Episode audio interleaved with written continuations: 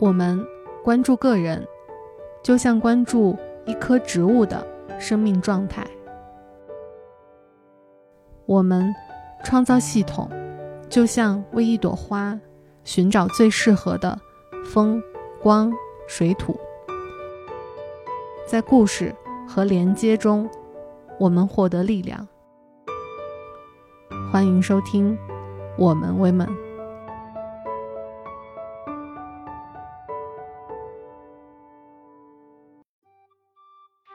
本期播客，我们邀请到一位世袭和天降萨满。在本期播客中，我们邀请你从萨满的世界中汲取自己的营养，在神奇的魔法后触摸自己的内在，于嘉宾的故事里看到自己的故事。说实话，我从来没有想过自己能是一个萨满。在晚上在森林里面的时候，我们会点火嘛，点篝火，然后我的父亲就会吹口哨或者是唱歌，召唤来很多的动物，啊，就很多鸟都会飞过来，流浪猫啊、野猫、野狗啊，那种野生动物也会跑来，就会跟我们坐在一起，啊，丝毫不会害怕我们，啊，就好像被我父亲给召唤，然后他们就来这里，然后听我父亲讲故事。说，我也会问一些人，他说他想成为萨满，我说。那你能不能舍弃你当下生命最在乎的这个事情？我觉得我这个这这一生最感恩的一件事情，就是我从来都没有忽视我自己的内在的声音。有的时候成为萨满这件事情，其实是你没有选择的选择。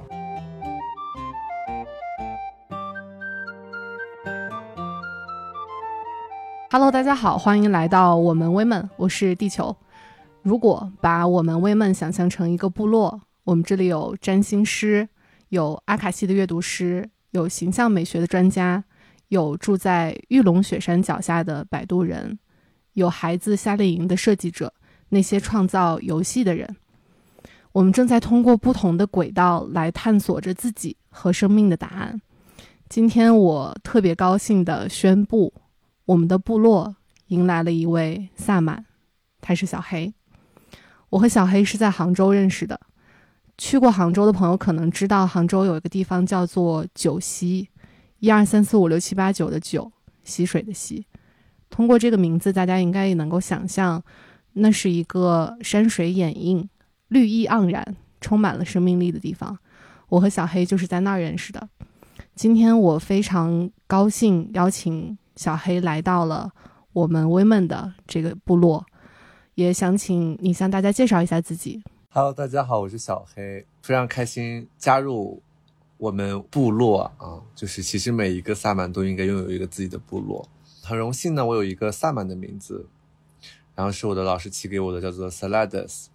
然后它是一个图瓦语，翻译过来的意思是星星的意思。我们在进行萨满考核的时候。嗯，老师看到我的天赋和能力，它很像是这种星星的力量，所以就起名这个名字。大家对萨满可能会有很多的想象，就比如说有些人认为萨满是跳大神儿的，有些人认为萨满会戴非常多奇怪的面具。那你能不能跟大家解释一下什么是萨满，以及萨满的世界观是什么样子的？他是怎么看待这个世界的？当很多人可能第一次听萨满，可能是魔兽世界，然后他可能会听过什么关于力量动物。然后关于，呃，出马仙、跳大神，然后巫师这方面的一些各种各样的知识书籍，我觉得可以说几个点吧。我觉得第一个点是，首先萨满不是一种宗教，有的人会觉得，哎，萨满是一种宗教，因为很多书籍写的是萨满教嘛。因为可能是翻译的问题，就是西方学者的研究，然后到国内，然后国内学者的翻译的问题，就把它翻译成了萨满教，导致可能很多人会觉得萨满就是一个宗教。但实际上呢，萨满其实它跟宗教不一样，因为它并没有宗教特定的几个属性嘛，就它没有聚会的场所，然后没有所谓的呃经文。那这种世界范围的萨满文化到底是什么呢？其实你可以理解成可能就是一种巫文化，然后以万物有灵论为主，然后以这种。呃，巫师，然后去用巫术去治病，然后这样的一些文化，这样的一些信仰，然后就在世界范围内都有，不论是每个国家、哪个地区、哪个部落，它都有类似的这样的文化。那在西方学者的研究或者在一些人类学家的眼中，那会把它统称为萨满文化。那回到第二个想回应的萨满到底是什么？我们就要回到萨满这个词儿是从哪里来的？就是这个萨满这个词，它是来自于通古斯语，叫做沙曼。那通古斯在哪里呢？就是在西伯利亚。所以呢，在西伯利亚那个地方，他们会把可以与神明沟通、可以通神、可以升天入地的人称之为沙曼。但可能因为西方学者在做研究的时候，可能最先接触的就是沙曼这个词语，所以他用沙曼去代替了全世界范围内的一些原始的宗教和信仰，然后统称为沙曼。但是呢，在不同部落、不同地区，他们对于类似这样的人不一定叫做萨满。比如说像内蒙古会把萨满称之为伯，然后会大洋洲一些部落会把萨满称之为乌布。啊，或者说是丁巴，但其实，在我们中国古代，对于巫的细分是非常多的，哦，各司其职。有有的人专门是私语的，就是祈雨的；有的专门是做法事的，就是他会把巫分类很多。古代就是这样讲的嘛，巫嘛就是天地，然后中间是人，就是天地人，就是链接天与地的通道，就是巫嘛。嗯，虽然我们不知道萨满是做什么的，然后也不知道它的整个的历史沿革是什么样子的，但有一个东西我们非常熟悉，就是万物有灵。我觉得很有意思的一点是，万物有灵离我们并不遥远。比如说最近的《封神》的电影，或者是最近特别火的电视剧叫做《长相思》，然后里面有一些角色，比如说相柳，然后比如说涂山璟，他们就是来自于《山海经》里面的一些妖怪。那个其实就是在古老的神话里面，我们全部都相信万物有灵，通过这些动物的变化而产生的一些妖怪和人间的故事。我觉得很有意思的一点是，为什么这样的故事仍然能够在现在的世界给大家这么多的触动？的，我从来不认为万物有灵是一个很遥远的概念，我认为它一直生活在人类中间。我会觉得它和我们每一个人都有关，它甚至和你从你的家门走出来要去坐上去工作时候的地铁看到的不一样的啊春夏秋冬的景色，那些树叶都有关。它和我们现代人因为觉得孤独，所以想在家里养一只小猫小狗，并且跟他们说话，也都有关。所以我觉得，其实对我来说，萨满真的是一种看待世界的方式，以及也包括我尊重每个生命。对，就是当你呃分享这个部分的时候，就是说，其实很多人他能够感受到关于万物有灵的那个部分，然后感受到这种他与大自然很强的链接。然后这个可能就是在比如说西方灵性的觉醒的，我们称之为 New New Age 的时代，New Age 时代之后呢，就发生了一个现象，呃，大越来越多的人就开始去宣扬，人人都可以成就成为萨满。真正的传统的萨满，他是不是人人都可以成为呢？那答案显然是不是的，并不是人每个人都可以成为，或者有有机会、有能力、有天赋去成为一个真正的萨满。提到这一点太好了，因为你之前跟我说过，其实你是一个传统萨满，而且你也是一个世袭和天降的萨满，所以我们也很想知道这个世袭和天降的过程它是如何发生的。在我们的这种游牧民族的萨满文化里啊，比如说像西伯利亚的萨满文化里，我们会把萨满分成呃天降萨满、世袭萨满和水土萨满，有这样的区分。主要的区分就是就是哪哪个部分的神明。选择了你，他就会做这样一个区分，啊，天降萨满一般我们就会认为是由上层天或者是下层天的神明选择你，你就是天降萨满。那水土萨满一般就会认为是在这个中层世界的神明，比如说山神、河神、水神这种，他选择你可能就称之为一个水土萨满。然后世袭萨满呢，主要就是祖先神，就是你家里的祖先啊选择了你啊，祖先的神明选择了你成为一个世袭萨满，而且世袭萨满一般都是。世袭就是代代相传下来的，嗯，那当然，这不同种类的萨满，他们萨满能力是不一样的。有的萨满呢，他可能只会占卜啊，因为他的萨满能力并没有那么强，所以他可能只会占卜，别的事情他都做不了，他没办法做治疗。但有的萨满他就可能很厉害，然后他就可以啊，不仅做占卜，他什么事都能做啊，就是这种全能型的啊，有有全能型的，有非全能型的啊，就比如说有的萨满可能只能呃占卜或者只能找东西。啊，有的萨满可能他只能治某一类的疾病啊，其实他就会有这样的一些呃内容在里面。那世袭和天降是怎么发生的呢？是这个样子，就是一个萨满之能被称之为萨满，他并不是说当神明选择你就是萨满了，不是的，而是当神明选择你之后，你要经历很漫长的学习、考验、考试之后，当你这些东西都完成，然后过关之后，你才能够称自己是一个萨满。那在此之前，你都不能叫自己是萨满，你也没有办法开展萨满的工作。那如果我们把你成为萨满的这一个这趟旅程啊，想象成一个故事，然后这个故事是怎么开始的，以及你有没有印象深刻的当中一些萨满的考验，直到到哪一天你承认你成为了一个萨满？说实话，我从来没有想过自己能是一个萨满。这可能跟大多数人不一样，可能大多数人现在很多人都说我好想成为一个萨满，对，然后很多现在现在有些人会加了我微信，就说哎怎么成为萨满呀？我真的太想成为一个萨满了，啊，就早在几年前的时间，我完全不知道萨满是什么，那直到我身边有越来越多的人说啊你好像一个萨满，你就是一个萨满，然后我就觉得哎我真的是吗？然后我就在去年。呃，去找了一个西伯利亚的大萨满，也是我现在的一个老师，萨满老师。然后他给我做个案，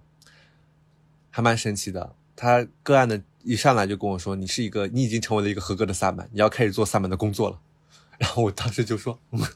我就觉得，哎，怎么会啊？”就他一下子就说。啊，他就直接就告诉我说，你成为了一个萨满，然后他告诉我，我是一个世袭的萨满，也是一个天降的萨满，然后我已经准备好了，我已经完成了我的萨满考验，然后我要开始做萨满的工作。那个次那次个案结束之后，然后会立刻就会开始有很多人来找我去看病啊、看事儿啊什么的，就会越来越多了。那个时候我才意识到，我从小到大的一些故事和经历，全原来是跟我的萨满之路是有关系的。那这个故事的话，就比如说，它其实更像一个倒叙，就是当我先意识到我是一个萨满的时候，那些故事好像我才意识到，哦，它是关于我成为萨满的故事啊。其实我很小的时候，因为我父亲是一个护林工人嘛，然后他就种了很多树，然后我们就生活在很大的一片树林里，但是可能并不是大家脑海中的热带雨林，因为我是青海人，所以我们那边的树树林它不可能是热带雨林啊，它就是那种高原的那种。呃，阔叶林啊啊那种那种树林，然后我父亲种的，然后我和我父亲就生活在那个树林里面最树林里最里面的一个小房子小屋，在那个里面。然后呢，我父亲呢，他也是有一些天赋的人。那我父亲他从小就会教导我，就是说，在这片森林里面，我们并不是唯一的存在，我们的世界有很多很多各种各样的存在。然后他就跟我说：“哎，这个森林里有这样，这个森林里有这样的山神，太阳有太阳神，月亮有月神，每一棵树有它的灵魂。如果说你要去跟这些树打好交道，你要去跟这些树交流，跟这片大地交流，跟雨水交流，他就会教我怎么去跟这些树沟通啊，怎么去跟这些大地去沟通。嗯，我从小呢，其实是一个能够感受到，或者话说，我能够看到很多。”所谓看不见的东西，比如说我能看到别人身上发的光啊，我能看到植物的灵魂啊，我能看到呃大地，比如说这个山神在我身边啊，这些我能看到。只是我小的时候，我的父亲的教育也是这样子的，所以我并不觉得他很奇怪，因为我的父亲他说就是有这些的，然后我就说哦，那我父亲也好像知道我是能看见的，因为他自己好像也是能看见的。然后比如说我们在晚上在森林里面的时候，我们会点火嘛，点篝火。然后我的父亲就会吹口哨，或者是唱歌，然后他就会召唤出召唤来很多的动物，啊，就很多鸟都会飞过来，然后很多那种树林里的、森林里的那种流浪猫啊、野生野野野猫、野狗啊，那种野生动物也会跑来，就会跟我们坐在一起，啊，丝毫不会害怕我们，啊，就好像被我父亲给召唤，然后他们就来这里，然后听我父亲讲故事。然后我的父亲就会讲他年轻时候的一些故事。年轻的时候，他生活在一个就是特别特别自然风光特别好的，甚至都有丹顶鹤。然后他在那个生活，他也是年轻的时候就是单独一个人啊，两个人这种很很不太愿意与人社交。他就生活在一个呃山谷里面这种，然后有丹顶鹤啊，他就跟那些动物去生活、生存、交流。他会讲一些很多他年轻的时候的故事。嗯，然后后来我九岁的时候，我父亲就去世了，他因为糖尿病就去世了。嗯，但是当但是后来我其实知道这件事情的时候，其实后来我意识到，其实是我父亲他呃并没有选择成为一个萨满，因为我父亲他确实是一个没有那么多想要去帮助别人的一个人，他对他来说，他的生活就是希望他能够赌赌博、打打麻将，啊，他能够去呃享受一下自己的生活。他没有享受，他要去帮助别人，所以就他不想成为萨满。所以呢，当他拒绝成为一个萨满的时候呢，那神明就会把他的生命给收走。然后那个时候，就是神明其实就在去慢慢的把他的呃生命带走嘛，因为他不做萨满，那就算了，就不选择他了。然后也是七岁的时候，我们家族的这种祖先神明就开始选择我。然后七岁的时候，他就来到我的身边，他就给了我很多指引，他让我对于死亡非常的好奇。就我七岁的时候就开始对死亡特别特别好奇。然后就会开始看很多关于死亡的书，关关于尸体呀，关于生命的书籍，然后都是神明让我去看，包括神明也让我去大学学法医学，然后我也去学了法医学，他会告诉我我要去我的每个选择应该如何去做，然后他会告诉我我每个学习应该要如何去学，然后呢，我就是一个特别听自己内心的内心的声音的人，我就以为那个是我内心的声音，所以我就我从小到大，我后来。跟我朋友聊天的时候，我还说，我觉得我这个这这一生最感恩的一件事情，就是我从来都没有忽视我自己的内在的声音。就好像从我记事起来，我都做任何的事情，去做任何的选择，我都是倾听我内心的声音的。我绝对不会听外面的人的声音，我父母的声音，我只听我内心的声音。当然，后来我其实知道，那个内心的声音其实就是我，其实就是选择我那个神明嘛。然后，那在这个过程中，神明就会安排我学习啊，然后给我很多考验。比如说，他会给我很多这种，你可以理解它是这种生命议题的考验，比如说家庭关系的考验。然后他就会给我一个非常破碎的家庭，就我从是我姥姥带大的，然后我妈根本又，呃，跟我没有任何的感情，然后他也一年就跟我见一次面。所以这这些也是神明安排我的考验，比如说我的校园霸凌，然后被孤立，然后没有任何的朋友，他其实也是神明在考验我我自己的一种心性。然后包括后来我的经历了很多，比如说抑郁症，长达很长时间的这种精神的问题，那很多时候可能也是一种萨满病吧。然后那种那个那个阶段的时间也是非常痛苦的时间。然后包括我也经历过被强奸这件事情，然后我觉得这些它都是在不断的考验我去。去面对我的生命，考验我很多这种一颗，比如说一个真的萨满应该具备什么样的心，然后就会，呃，考验我。我也会最近也会跟朋友会分享，我觉得其实，嗯，一个萨满其实他成为一个萨满之后，他其实会是会不得已的去放下很多东西。就是怎么去理解这句话呢？其实有的时候成为萨满这件事情，其实是你没有选择的选择。就是如果说我们在我如果说我就对于我自己来说吧，我觉得如果说在我的生命里，过去的生命里，如果有任何时候我还有别的选择，我觉得我可能都不会选择去倾听神的声音。我觉得因为是我每个当下，我都没有别的选择，我都没有别的依靠，所以我只能去倾听神的声音。就比如当我受到呃。一些霸凌的时候，我想去依靠我的家庭的时候，我发现我的家庭无法被我，呃，如无法让我依靠。那个时候，我就只能去倾听神明的声音，去选择神，去选择一个更大的存在。就包括当我的，我我曾曾经有一段时间有在教会，呃，基督教会去学习和生活过。所以，当我有一天有的时候，有一天我意识到，因为我还是个性少数群体嘛，然后。那基督徒他是有一个罪，就是就是同性恋在基督徒基督教里面是很严重的罪嘛。所以有一天，当我发现好像一个我很看重的信仰和我的生命发生那么大冲突的时候，其实我好像就没有任何选择。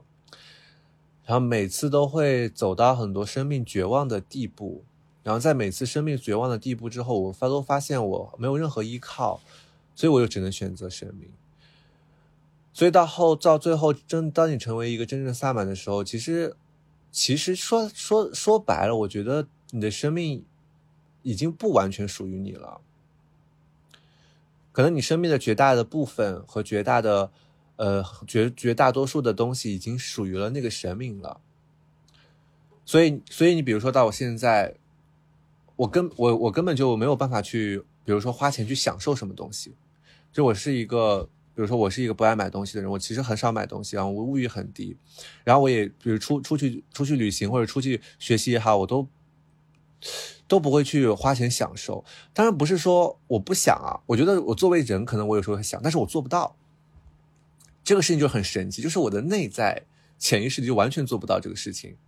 然后就比如说我想做，可能会有各种阻碍阻止我去享受。所以，或者是，然后，然后可能会有各种事情去让我阻止我升起这个享受的心。所以，其实成为一个萨满之后，就意味着在在很多时，在很多层面，就会放下那些可能很多人本来就能够拥有的那个部分，比如说家庭、朋友、爱、享受这些，可能作为对一个萨满来说，他都是没有办法的。嗯，所以，呃，有的时候，有的时候有这样一句话，就是真。真正的萨满都不想成为萨满，反而是那些虚假的萨满，就是很想成为萨满，因为他们并不知道成为一个萨满要为此要付出什么，其实就是要付出那个你最在乎的东西。但很多人连自己最在乎的东西都不知道是什么，所以有的时候我就会也像跟大家，也会问大家，我说我也会问一些人，他说他想成为萨满，我说那你能不能？舍弃你当下生命最在乎的这个事情，那很多人其实做不到的。很多人说我不知道我在乎什么，那我觉得，那你无法舍弃，你都不知道你自己在乎什么，那你根本就也不会成为一个萨满的。其实，在这个故事里，萨满故事里，我跟我的神明是有无数次的互动互动的，包括呃，我很多一些所谓非自然的现象、神奇的体验，其实是有非常非常多的。只是我，只是我可能会在私下的。朋友里我会交流，会分享，但我很少在媒体的线上去分享这些东西，因为对我来说，我觉得很重要的是，嗯，我害怕我分享太多这样的很灵性的东西，我怕很多人会进入到一个这种灵性的虚空陷阱里面，大家会对这个产生巨大的好奇和痴迷。所以，我，所以我，我，我其实，在很多媒体层面，我就会简单的去分享这个故事大概是什么样子的，包括会经历什么。对，所以如果啊，非常邀请大家，如果哪些听众朋友有缘跟我线下见面，我，我还是会非常愿意的去分享一些那种可能更更更神奇的一些整个塞满之路的体验，它会更加有意思、更好玩一点。关于灵通的部分，我们可以在从古至今的很多神话，或者是每个部落他自己的故事里面听到。但是我在听你的故事的时候，我想到了一个非常非常经典的，也给了我非常非常多力量的一个故事结构。我人生中有一本对我影响非常大的书，它叫做《千面英雄》，然后它的作者是约瑟夫·坎贝尔，他研究了全世界各地的神话，然后把这些神话概括成了一个故事结构。然后这本书也影响了好莱坞，比如说《星球大战》和很多我们非常熟悉的电影。我真的在第一次读到你的如何成为萨满的故事的时候，我就立刻想到了这个结构。然后这个结构非常非常具有力量。我觉得它既是一个人成为一个萨满的故事，是一个人成为英雄的故事，同时也是一个人成为自己的故事。啊，它的整体结构是这个样子的。刚开始，一个英雄会受到召唤，然后通常。英雄都会拒绝这个召唤，比如说，其实你是要成为萨满，但通常刚开始你都会拒绝。然后接下来，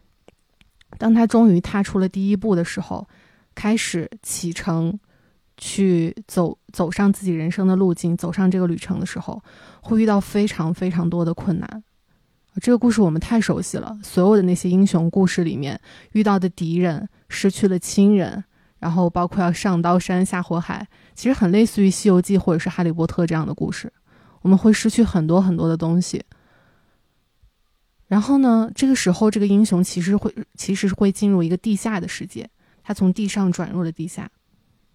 其实是走向了一个死亡的世界。然后在这里他会得到一些帮助，那个帮助在故事里，在那些神话里面，很多时候有可能是神明或是一个特别有智慧的老太太。或者是一个小动物，或者是他的朋友，他们都会给他一些帮助。最终，这个英雄经过了千难万险，然后又经历了这么多人之后，他可能会找到他旅程中最开始想要得到的那个东西。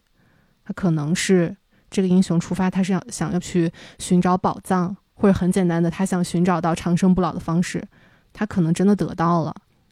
然后这个时候，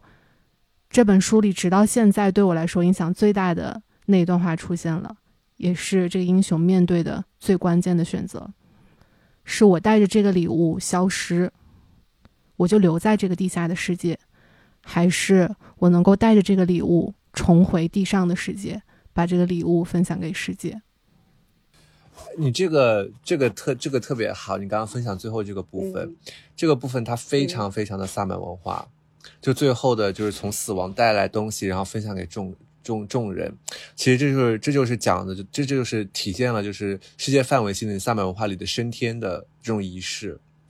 就是呃，所有世界范围的萨满文化，对于当地的萨满，他有一个很清楚的认知，就是什么样的人能够称为真正的萨满，就是他能够去升天，他说他能够从死亡带回力量的人。所以在很多萨满的领神仪式，就包括我自己的领神仪式也是如此的。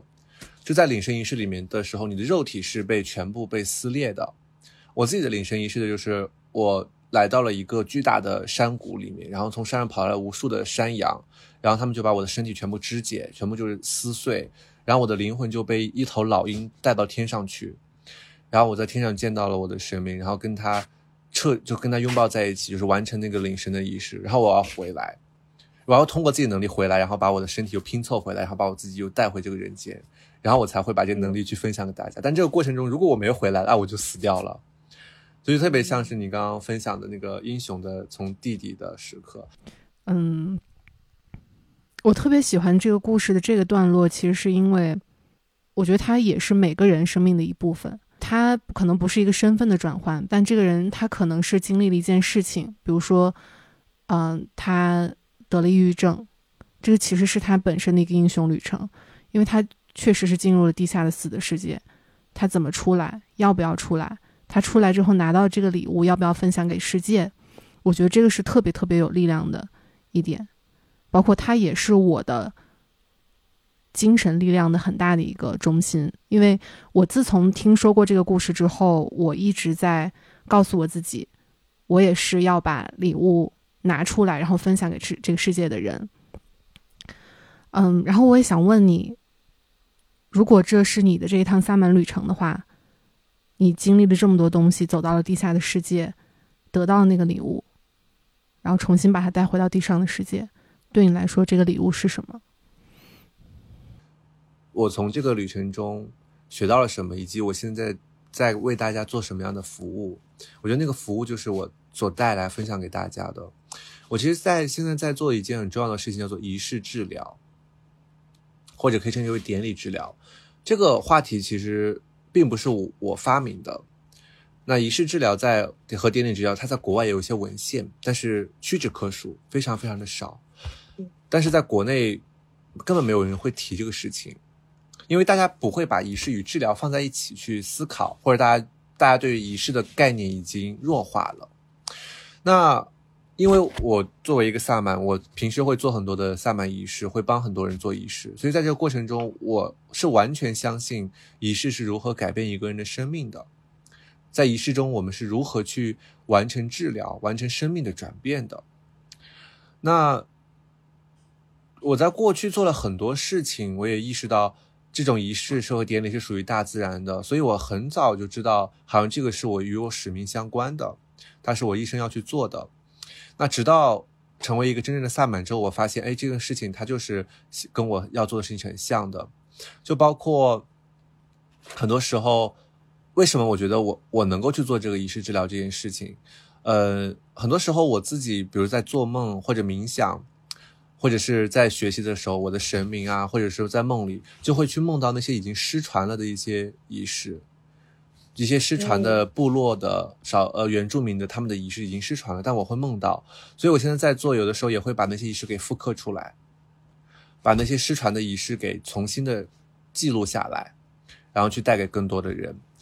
举个简单的例子吧，我那天我的文章里也写到，就是，呃，比如说有一个人来说，哎，找我做，说他想跟他的前男友复合，让我做一个仪式。OK，当然。为他做一个跟他前男友复合这个仪式，那他只能称之为一个仪式，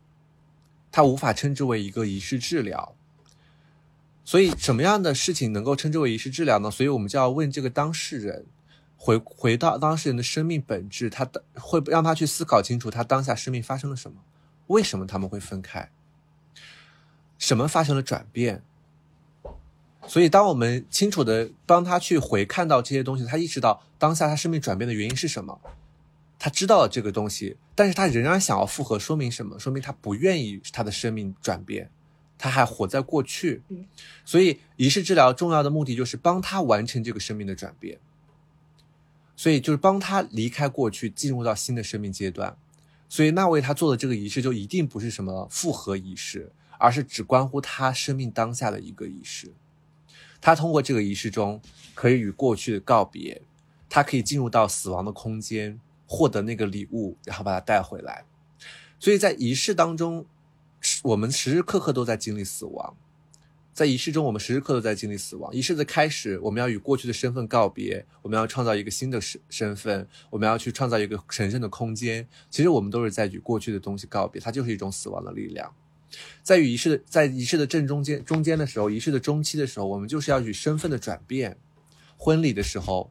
一个女孩要告别女孩的身份，成为一个妻子；男孩要成为男孩的身份，去告别一个男孩的身份，成为一个丈夫。这身份的转转变，所以在这个过程中，其实很多很多东西都在仪式中死掉，但很多东西在仪式中又诞生出新的东西。我们很多时候在提到产后抑郁症这件事情，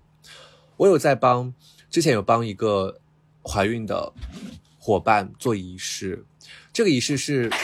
帮助她和她的丈夫一起做的，这个仪式就是帮助她去告别一个妻子的身份，成为一个母亲。帮助一个父亲告别丈夫的身份，成为一个父亲。那在这个过程中，在仪式当中中，他们更深刻的去感受彼此的链接，更深刻的去感受他们与他们孕育的这个孩子之间的链接。他们去倾听孩子的声音，他们一起去构建了一个未来他们三个人的画面。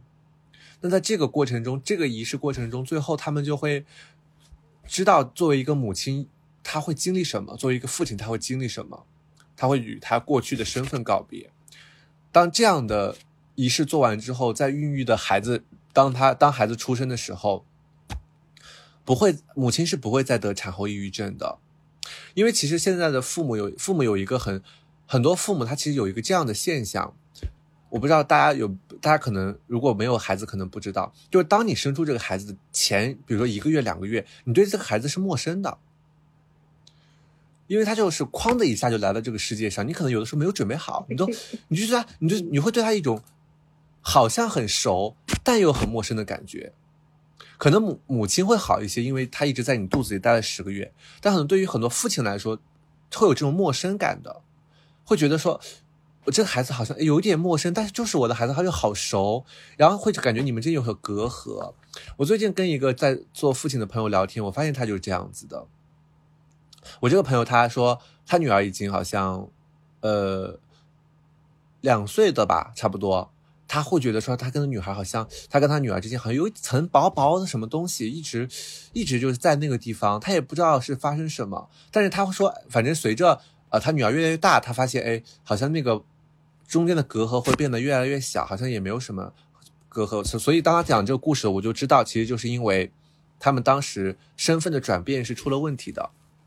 就是他们就哐的一下太突然了，孩子就来了，他们就没有完成那个身份的转变，所以他们等孩子来了，他们其实还在转变那个身份呢。所以孩子都已经出生了，然后可能都生长了两岁、三岁、四岁、五岁了，然后他可能还说，他还可能还没有从一个丈夫变成一个父亲。所以仪式的存在就是，它可以帮助你让这个身份能够快速的转变，能够更完成它完整的去转变它。所以这样就不会有产后的抑郁症。这样的父亲看到这个孩子，他会有更多的这种爱，更多的一种链接感，他不会觉得这个小朋友哎有陌生的感觉。其实这就是仪式所存在的意义，就包括结婚也是如此。呃，就是那结婚就是一个女孩告别一个妻子这种。嗯，说到结婚，这也是一个我觉得我比较耿耿于怀的一件事情。就我觉得其实大家并没有。现在没有很善待这个结婚的仪式，很多人还是把这个仪式觉得好像是给父母的一种交代，或者说是给亲朋好友的一种交代。所以在仪式很多结婚仪式的时候，很多时候新郎新娘会忽视自身的感受，他们会不不会深刻的认为这个仪式其实只属于他们的，所以很多新、新新婚夫妇在结婚仪式上搞得很疲惫，他们又要做，他们又要去照顾父母，照顾这个桌子，还要去各个地方敬酒，就会让自己很累，因为他要照顾很多人，但是他没有意识到这个婚礼其实是办给他们两个人的。结婚其实是两个灵魂很深刻的结合，然后以及他们要去告别过去的一种身份，进入到新的一种身份。结婚的仪式它具有非常强大的力量，它可以拧，它可以扭转新郎和新娘，或者说这这对伴侣，包括可能是异性恋伴侣也好，同性恋伴侣也好，他们能够扭转他们的生命中的很多创伤和课题。它是一件非常非常非常非常有力量的仪式，但大家其实在这个仪式中其实并没有把它完成的很好。那个身份的转变就非常的快速，就是司仪或者主持人，但是那些司仪和主持人他根本就不会举办仪式，他只会主持一个活动，主持活动跟仪式是完全不一样的，他没有办法去呼唤神明到来，他没有办法去创去让神圣的力量进入到这个当下，所以那些主持人可能就问：啊，你愿意成为父父他的妻子吗？你愿意成为他的父？丈夫吗？啊，或者说你们愿意结合吗？问完这句话，他们说我愿意，然后就结束了。所以你看到这个身份的转变的这个环节是如此的仓促，所以仪式本身就并没有它真正的意义，就是很多很多的婚礼里面并没有它存在的，就并没有完成它本身这个仪式要带给这对新人的意义到底是什么？嗯，对，所以嗯，我很庆幸啊，我的一个很好的朋友，他明年结婚，他选择让我成为。他这个仪式的主要的主持，所以那我也会为他去帮他去去做一个更加深刻的结婚的仪式，在那个当下。嗯，其实你刚刚在说的时候，我心里想的也是，我以后结婚要请小黑做我的结婚仪式的，怎么说呢？设计者、见证人。呃，那对于如果没有办法请到你去做主持人的听众来说。一个好的有能量的婚礼是什么样子的？嗯，对，我觉得你这个问题特别好。我觉得一个好的、一个有能量的婚礼，首先要那个意图很清晰，就是你要有很清晰的意图，说婚礼其实是为了我们，就是为了这这对新人的，是这对新人生命的转变，所以他们的感受是最为重要的。对，然后第二点是在身份转变的那个、那个、那个阶段，其实是要更加深刻的去做的一件事情。但我能够提供一个小的技巧，能够让你的这个婚礼，嗯，不能说完全达到一个好就是仪式的那种状态，但是至少能够去帮你更好的让这个仪式冲。进这个力量进入到你的生命里，帮你生命完成很多转变，就是可以做这样一件事情。就是我会参加别人的婚礼也好，我会做这样一件事情，就是你可以邀请你最亲近的一圈朋友，然后他们每个人拿一个空杯子，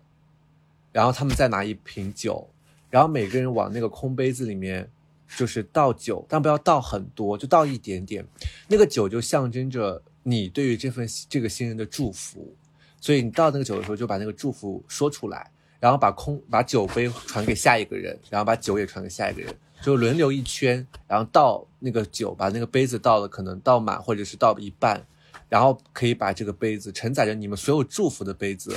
让送给这对新人，让这对新人去喝掉你们的祝福，去接受你们的祝福。那在这个过程中，我觉得这个。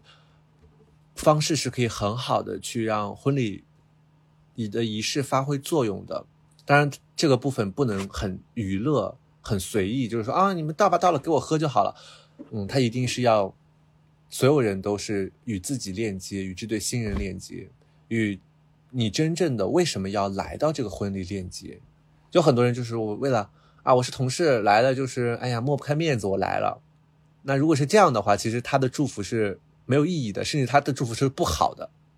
我感同身受，因为今年六月的时候，我的非常非常好的朋友结婚了，然后我作为伴娘出席了他的婚礼。其实，在我心里，我是把他的婚礼在酒店举举举行的婚礼看作一个仪式的，而且我非常非常重视这个仪式，因为我觉得它是我们生命中对这对新人来说是一个爱和祝福的仪式，然后对所有的宾客来说也是一样的。就在那个仪式的场景中，大家都能够有一个机会去共同的庆祝爱，然后共同的去送上祝福以及接受祝福。我觉得那个才是我去参加那个婚礼的原因。嗯，婚礼真的是一个充满了爱和祝福的地方。对，现在我就帮别人过生日嘛，做生日的仪式，因为他每日很多人每年都会做，但因为因为大家对仪式治疗不了解，所以我通过帮大家过生日的方式，让大家去更多的了解仪式治疗。其实其实每个每一年我们的生日也很重要，它意味着我们这一年很重要的生命的课题和议题是什么。我们如何去面对这些生命的转变？所以在生日的仪式中，我们可以用各种各样的独属于你的专属的仪式去转变它，去与它发生很多深刻的链接，去让你的生命进入到一种新的阶段。因为我自己是会每年会为自己准备一个生日的仪式，然后在生日的仪式中去把今年的功课和课题都完成，让生命都得到转变，让今年的主题能够得以浮现。嗯，所以其实每个人他每年的生日主题都会不一样。以一个人为例子吧，讲一下，呃，你会如何去设计他的整个的生日仪式？讲一个朋友的吧，他今年来找我做生日仪式嘛，然后那我去占卜他，然后去感受他的状态的时候，发现他今年很重重要的一个呃生命的议题，就是要去找到一种找到安全感，然后找到一个自己的外壳，就好比。一个螃蟹，它要找到自己那个壳，或者是一个寄居蟹，它要找到一个海螺钻进去，它要找到那个东西保护好自己。就是他今年在过生日之前的状态，就是那种好像是是一个毛毛虫的状态，就是没有任何的保护，好像一脚就能够把它踩踩扁，然后他就会非常敏感，他对很多事情都非常恐惧和害怕，他没有一个支撑，没有一个盔甲，没有一个盾牌。然后，那帮他做的这个仪式，就是我帮他做了一个，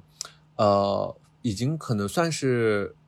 有一点失传吧。然后一个仪式叫做泥土的仪式，泥土的祭祀，啊，然后我会，呃，帮他做仪式。简单来说啊，这个仪式简说起来很简单，就是搞了很多大自然的泥土，然后把泥土涂了他的身体，把它涂成泥娃娃，然后身他身上全是泥巴，然后全部涂满，到最后就会把水冲掉。然后冲掉之后，特别神奇的是，泥巴冲干净之后，但是他身体里会有一些，会被会有那些泥巴在他身体留下的那种痕迹和图案，就像是一个地图，就像大地留在他身体里的图案一样。那在这个仪式中，他就会感受到，他被这个大地紧紧包裹着，他感受到他的身体里好像生长着些什么东西。然后等他这个仪式做完之后，他就完全不感到害怕，不感到敏感了，他就觉得自己好像。有什么东西在保护着他，有一个巨大的盾牌一样的感觉，他又得到了这种来自保护的祝福和支持。嗯，那这种泥土的仪式，它也比较常用在就是对有有些人他很没有安全感的时候，嗯，就很好的能够帮助他完成这个仪式。说起来很简单，但是仪式本身做起来是挺复杂的。嗯，听起来都好像是一些。很外在的问题，比如说能不能跟前男友复合啊，可能还有结婚，包括生日，但好像萨满都是通过非常内在的方式去帮他们解决的。那个中心可能不是外在的那些非常细节的问题，而是内心的一些东西。这是你们的运作原理吗？也不是所有萨满都是这样的。我觉得只，我觉得很多时候，我觉得是是我个人，我是觉得是应该如此的。就我个人觉得，如果我要去支持一个人、帮助一个人，我不是要给他一个结果。就包括很多人来找我占卜，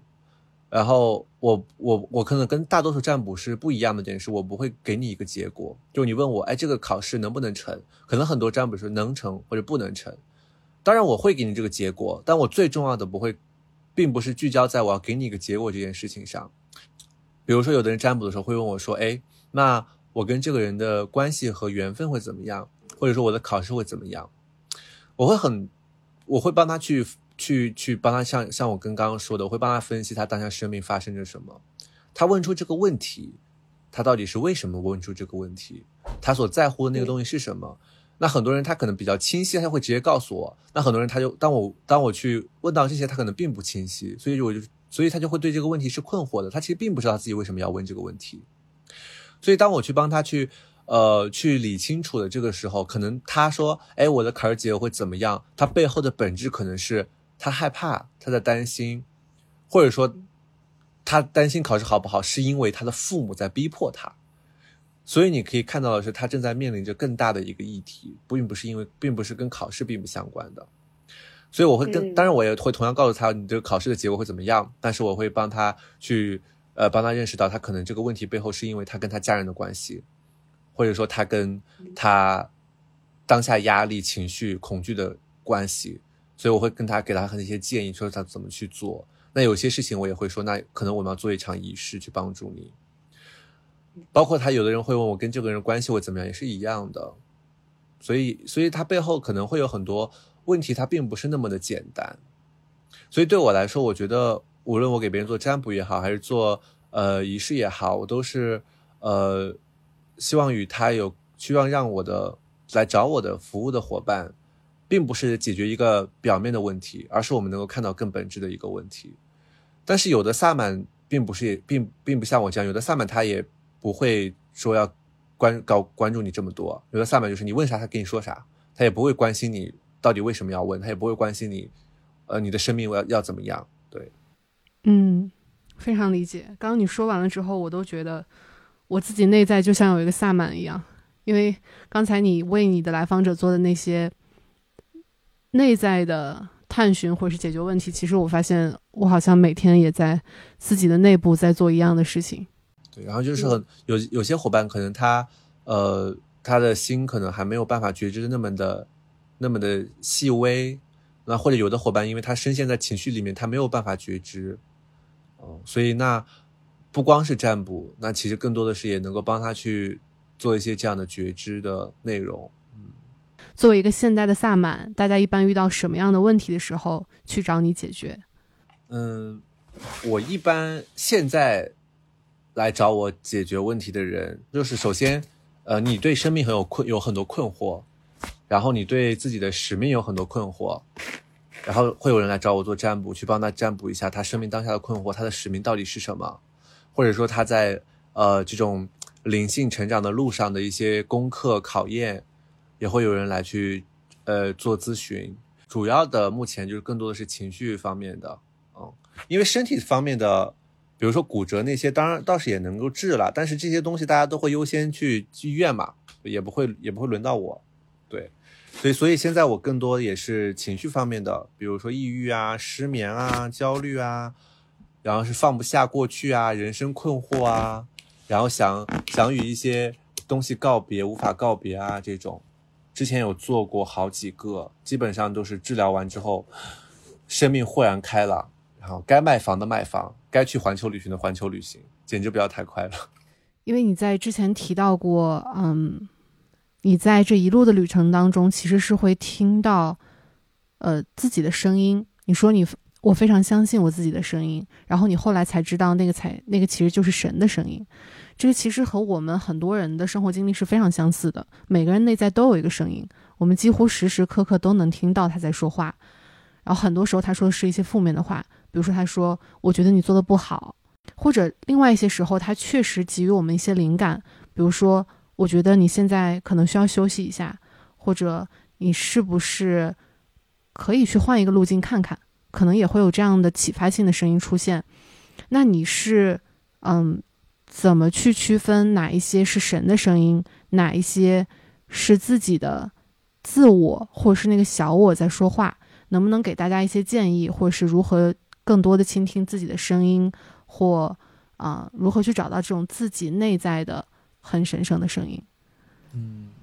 对，就是比如说像你说的，比如说我们是，我们有的时候心里会说啊，我怎么这么糟糕啊？或者说是不是我做错了什么呀？那这些肯定不是神的声音，就是你自己的声音。那基于我的经验来说，比如说神明在跟我讲的话，他不会有这种负面的情绪，他也他也不会有。呃，他也不会有很多正面的表达。就是神跟你说的话，其实很多是你不知道的。就比如说，我的神明会，呃，他会在我晚，他会在我在我耳边给我念书，然后念各种各样的书，那个书全部都是世界很多萨满已经的书，他就跟我讲萨满鼓是怎么一回事，萨满跑怎么一回事，他就一直给我讲这个东西。那这个绝对不是你内心的声音，因为它就像是某种知识和智慧不断的在给你讲。然后我的神明也会跟我讲很多，遇到这个事情你要该怎么去做，他不会说哎你要去休息这么简单，他会说你要去哪里休息，你要怎么休息，他会非常详细的告诉你。这个是神的声音，嗯，其实是挺好区分你自己的声音跟神明的声音的。理解，这个还蛮神奇的。如果大家在不能听到呃神明说了这么明确的指示的情况下，如何通过自己内在的声音去找到一个相对让自己舒适的一个环境，或者是给自己一些启发？其实就是你要全然的相信你自己内在的声音。很多人他并不相信他自己内在的声音。很多人对自己的声音是拒绝的。其实，其实，其实你完全接纳你内在的心声，你完全去接纳这件事情，你相信它是真实的，你相信它不会给你带来危险的。我觉得这个就是最重要的，也是，就是我是一种唯一的方式吧。我觉得唯一能做的就是你相信并接受你的心声，而且你愿意跟随你的心声去心声去做出改变。而不是你听到了你就不改变，你还是保持像过去一样的状态。其实小黑之前做的很多的事情，他好像是站在了死亡和生命的两端。比如说，你会做一些死亡的工作坊，同时你还做女性月经的工作坊。那女性月经它其实也很有趣，它某种程度上其实也代表了生命的诞生。最近我在看一本书。嗯，可能大家知道一本书叫做《沉浮实验》，然后他的那个作者 Michael Singer 他写了另外一本书，然后在那个里面他提到死亡其实是一种礼物。我们很小的时候，很多人都呃应该都写过这个考试题，比如说假如我只有七天生命，或假如我还有七天就要死了，我会做什么？他那本书里也提到了这个问题。然后他说：“你可以去想象自己还有七天就要死了，那你会做什么样的事情？你会怎么感知自己的生命？”然后我觉得最有意思的是，他在这个故事之后又讲了一个故事。他说：“呃，一个人他马上就要面对死神了，他很惊诧。他说：‘不是我还有七天生命吗？不是还在让我思考吗？我怎么死了呢？’然后那个死神跟他说。”呃，先不算你这一生活了多少时间，仅仅是过去的一年，我已经给了你五十二周的时间去生活，然后去思考你在死前可以做什么。就这句话听起来，它太普通了，它并没有说明什么道理。但我读到这一句的时候，非常受到震撼。我会意识到，其实死亡它真的是一个礼物。就只有死亡诞生的时候，生命才会作为一个礼物被打包送到这个人世上，我们才有这样的机会去体验所有生命带来的这一切。而当我们走向死亡的时候，其实又走向了一种重聚。然后在这里，其实我想跟听众们分享，也是我之前在看到小黑内容的时候，给我非常非常大启发的一段话，也是关于死亡的。小黑是这样说的：“当你的意识停留在死亡是终止的时候，你生命的每时每刻都在终止。你会觉得告别就是终止，你会觉得失败就是停止，你会觉得失望就是终止，你会觉得不爱了就是终止。所有那些拒绝，所有那些好像看似关系的疏远，你都会觉得是一种终止。那这种终止就会给你带来非常大的焦虑。”恐惧和害怕，你会害怕项目的失败，你会害怕害怕你人生的失败，你会害怕你婚姻的失败，会害怕你关系的失败，因为你觉得失败就是终止，你觉得死亡就是终止。所以对我来说，大家探索死亡的真相，第一点就是你要了解死亡不是终止，死后一定有它的新的世界，我们是可以看到，是可以感受到的。死亡储存着力量。但有非常多的人不会使用死亡的力量，这是小黑自己说。小黑还记得吗？记得，记得，记得。嗯，这个也是会在工作坊中会跟大家分享的。也就是我在我的大学写一篇写我的写一篇论文的时候，我开头第一句话就是，我就说人为什么所有所有的生物所有的生灵都会死？那一定是因为死亡想让我们看一看看什么，一定是有什么东西一定要我们所有的生物都要去看一下。那那个东西到底是什么呢？而且我觉得一定是好东西，一定是美好的东西，因为没有人从那里再回来了，说明它一定会比我们这个世界更有生命力吧。当然，这是。一个我的说法，对，其实月经它很神奇，月经它是我们在这个世世界维度唯一能够看得见的、摸得着的一个生与死的界限。因为月经它既代表死亡，又代表生命。因为当一个女性来月经的时候，就意味着她可以孕育生命，在月经的到来是死亡所带来的。月经是因为你内在细胞的死亡。所以才来了这个月经，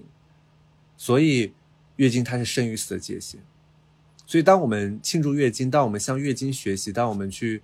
感恩月经，当我们去与月经对话、接纳月经的时候，我们就是在穿越这个生与死的界限，去更多的去感受死亡和生命的意义到底是什么样子的。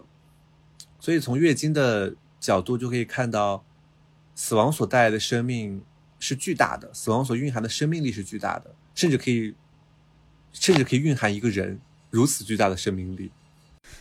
嗯，我们刚刚其实说了这么多，也提到了很多好像可以通灵的打引号的神奇的体验，而且你也有说你是一个世袭和天降的萨满，那意味着这样的能力它有点类似于是君权神授的，然后它有一点类似于是被选中的力量。嗯，就是特别像那个《哈利波特》里面有一些纯血的巫师，还有完全不会魔法的麻瓜，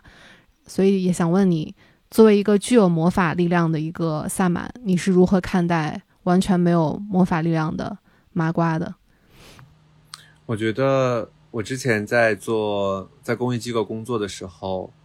呃，我们有做很多事情，是去乡村给很多青春期的女孩去提供服务嘛。然后我就会经常的问那些女孩，我说你们相信有魔法吗？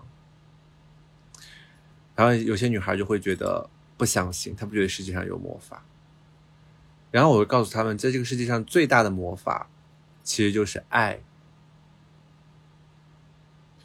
所以这个角度来说，没有真正的麻瓜，只有不会爱的人。嗯。所以有什么想对大家分享的？如果你相信这个世界上有魔法，那就请你成为一个会去爱的人，爱自己，爱这个世界，爱这个大自然，同样爱每一个人。而你说，而你的每个行为说的每一句话，都可能会成为一个咒语和魔法。所以，也把这个世界上最大的魔法送给大家。与其去学什么占卜，不如去学习如何去爱吧。而且我觉得你说这点很有趣，是因为它其实是我个人看看待萨满的一种方式。有可能很多人看萨满，觉得他是一个有神通的人，可能他比普通的大众们多了一些神力，或者觉得他是一个社会很边缘的人，特别是在现代的这个社会。嗯，其实跟你聊过之后，我曾经去想过，对我来说什么是萨满这个问题。然后在我的脑海中有一个画面出现，它和自然也是有关的。我们知道，在自然的群体当中，可能是一整个动物社群当中，会因为它们整个社群的一些变动，而让这个生命本身产生一些差别。比如说，它为了社群的某种需要，它会转换性别。一个动物，它会有可能中立的性别转换成雌性或者是雄性。然后，在我想到萨满的这个角色的时候，我其实想象的是一个。在人的意识的非常的非常底部的地方，有一个大家共同存在的类似于海洋的东西，或者是一片大的森林的最底层，然后我们都是通过某种方式结合在一起的。嗯，当一个萨满可以成为萨满的时候，不光是他经受了神明的选择，在我的理解当中，它是一个共同的集体的决定。就是当这个整体整个这个生命系统需要一个萨满出现的时候，就像有一些生物它转变了性别一样，有一些人他成为了萨满。然后对我来说，它其实是一个整个生命共同的共同的决定，而它也因此成为了我们所有人一个群体的契约。然后它可能就是一个我们彼此服务的契约，以及它完全象征着所有的生命其实连接在一起的。我觉得你这讲你说的这个真的很好，然后也很让人感动，让我想起了前段时间的工作坊结束之后，就有一个伙伴他他当时就很郑重的，就是说像就说了一句，他说感谢我成为一个萨满。其实我过去这么长时间来，没有一个人这样子去讲过，所以他当时讲的时候，我就觉得还蛮感动的。但我会在。当我，但我因为从来没有听人这样讲过，但你今天这样一分析，我觉得很有可能，是因为它是一件共同大家共同决定的事情。嗯，所以真的感谢你成为一个萨满。对于普通人，还是对于普通人来说，在萨满的角度，有没有更好的建议，可以让大家更好的去和自然，更好的去和自己的身体沟通，从而达成身心合一的有爱的状态？就是在这里，我没办法给到一个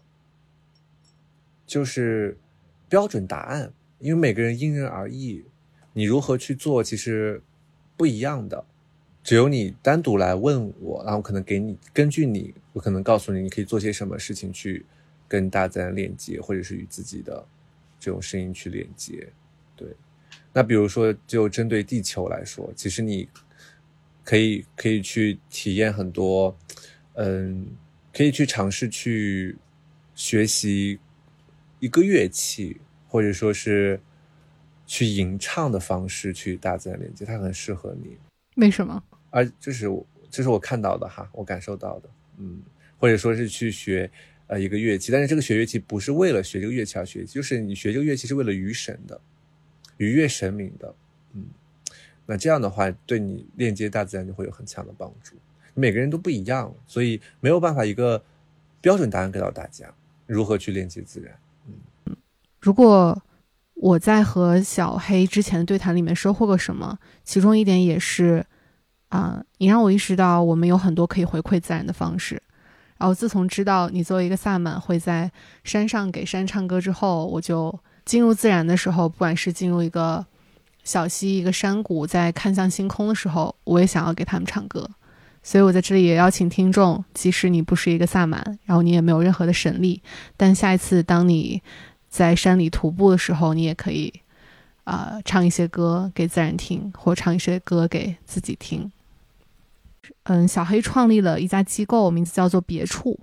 然后你在非常明显的位置，每次都会写到一句话，你说：“我们相信，当一个人被治愈了，所有人都被治愈了。”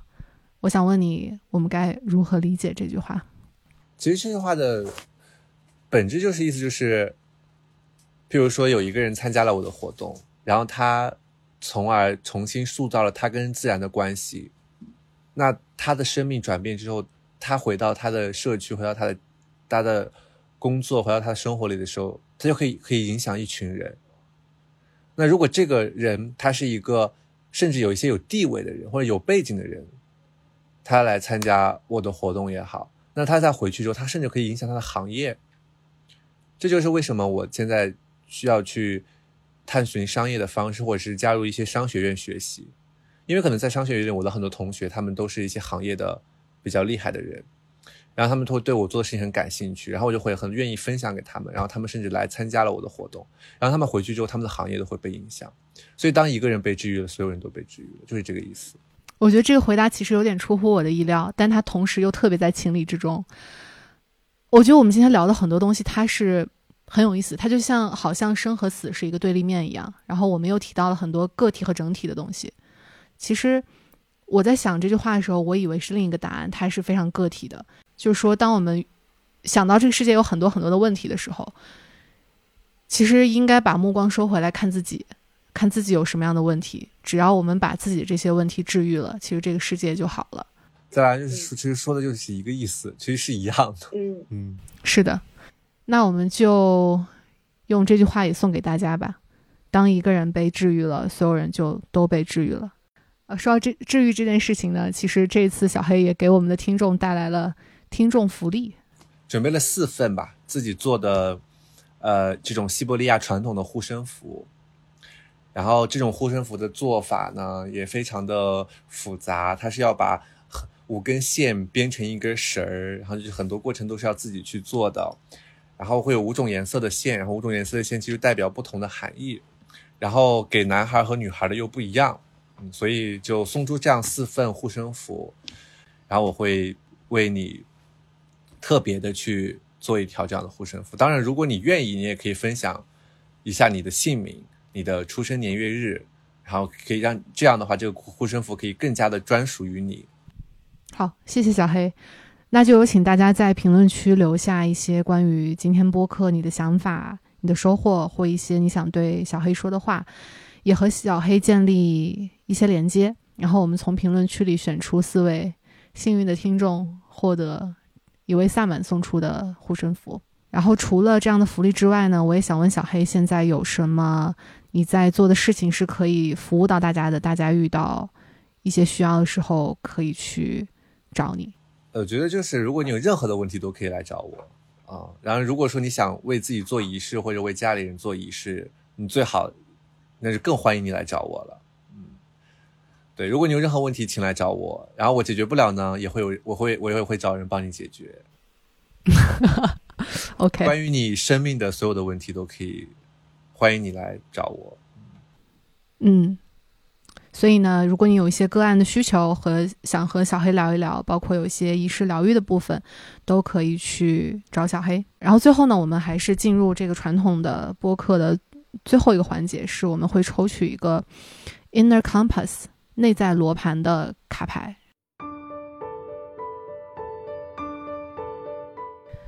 小黑抽到的卡牌是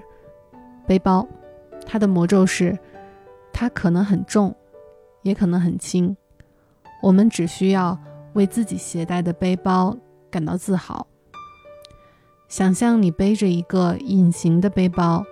只不过这个背包里装的不是书，不是玩具，或是其他东西，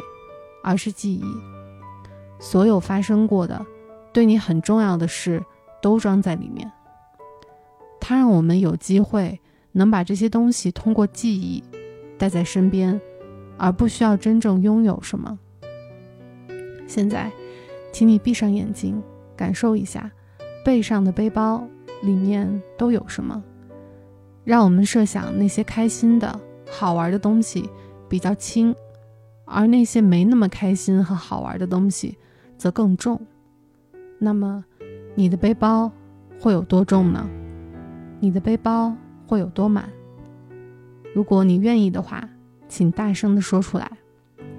所有在你背包中的记忆，造就了现在的你。实际上，我们应该为此而感到超级的自豪。我看到这个包，我想就是包里面全装的是我的法器，乱乱七八糟的东西。我听到一个印象蛮深的，就是这个背包它是可以是重的，也可以是轻的。就是萨满这件事情，它可以是重的，也可以是轻的。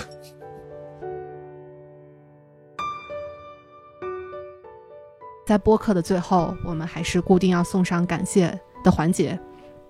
首先呢，谢谢小黑成为了一个萨满，谢谢小黑为世界、为我们、为我们的森林做的事情。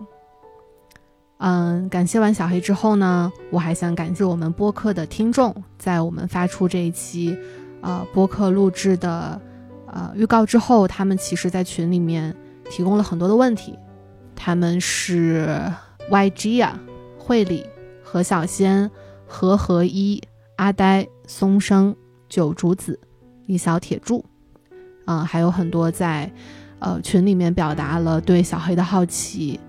以及跟我们一起讨论的朋友们，感谢你们。嗯，如果大家想要加入我们 Women 的社群的话，可以在 Show Notes 当中找到入群的方式。然后在播客的最后呢，我们还是用小黑创立的别处的那句话送给大家：当一个人被治愈了，我们所有人就都被治愈了。以及请大家不要忘记，今天小黑分享给这个世界的魔法，世界上最大的魔法就是爱。好，那我们就跟我们的听众们说再见吧。好的，拜拜，各位，我们江湖再见。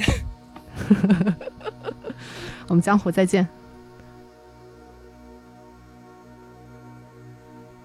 我记得之前你在采访里说过，作为一个萨满，你会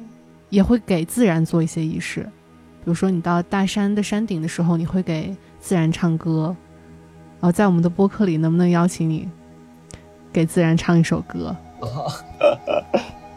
其实是随，其实是一直都在做的。其实一个萨满去到哪里都要去跟当地的神明去交流。我不知道今天会怎么样哈，试试吧。